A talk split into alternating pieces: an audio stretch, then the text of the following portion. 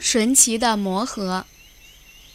自从上次大象琪琪、小兔欢欢和松鼠跳跳救了小蜗牛以后，小蜗牛一直心怀感激之情。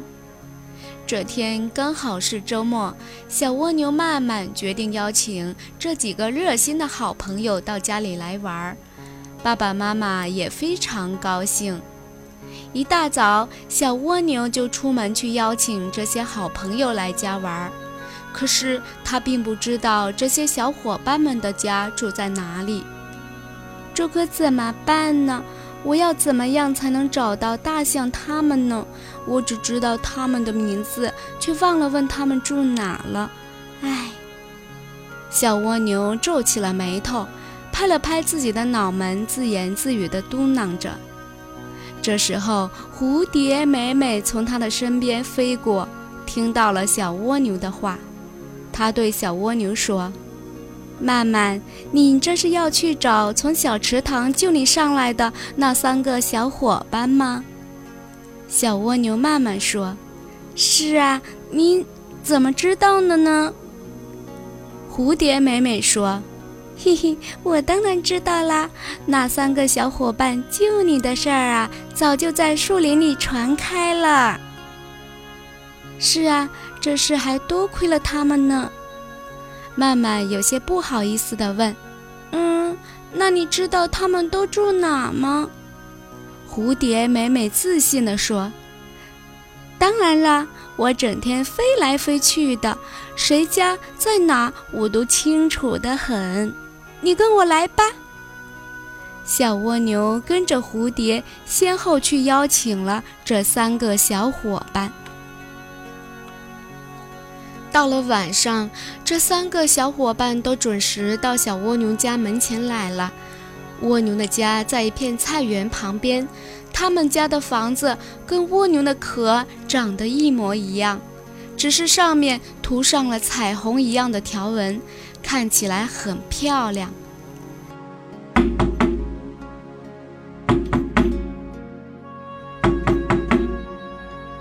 三个小伙伴敲开了蜗牛家的门，蜗牛一家都在门口迎接着他们。这一家人脸上洋溢着热情和感激之情。蜗牛妈妈赶紧把她准备的美味端上来，有青草味儿的蛋糕。有草莓味的披萨，有用樱桃做的冰激凌，还有松仁玉米味的馅饼，等等，全是三个小朋友们爱吃的。他们心里暗想：蜗牛妈妈真是一个做饭能手啊！三个小伙伴饱餐一顿以后，小蜗牛突然神秘地对他们说：“我家有一个神奇的魔盒。”你们想不想看呢？想看，想看！三个小伙伴兴奋地大叫道：“嘘！”小蜗牛轻声地提示他们得小声说话，因为爸爸妈妈说这件事绝对不能让别人知道。小蜗牛轻声跟小朋友们介绍道：“这是一个神奇的魔盒。”只要是善良有爱心的人，对他说出自己想要的东西，魔盒呀就会把这些东西变出来，特别的神奇。但每次只能要一样东西哦。小蜗牛接着说：“为了报答你们，你们可以一人说出一样你们最喜欢的东西哟。”大象、兔子、松鼠便对着魔盒说出了自己的心愿。小蜗牛打开魔盒，里面果真藏着三样他们一直梦寐以求的东西：大象喜欢的书《十万个为什么》，小松鼠喜欢的滑板车，还有小兔喜欢的芭比娃娃套装。三个小伙伴们拿着心爱的礼物，高高兴兴地回家去了。今天呀，我们的故事就先讲到这了。接下来还会发生什么有趣的事情呢？小朋友们可以请爸爸妈妈们微信搜索我们的公众号“书和行知学院”，订阅我们的公众号。我们将给大家带来更多精彩的儿童故事和优质的教育资源。用两手合个心，画在纸上心连心。爸妈看，笑盈盈，献给朋友好心情。爱心传，真情在，手拉手传递爱，温暖笑，人间爱，用心把爱串起来。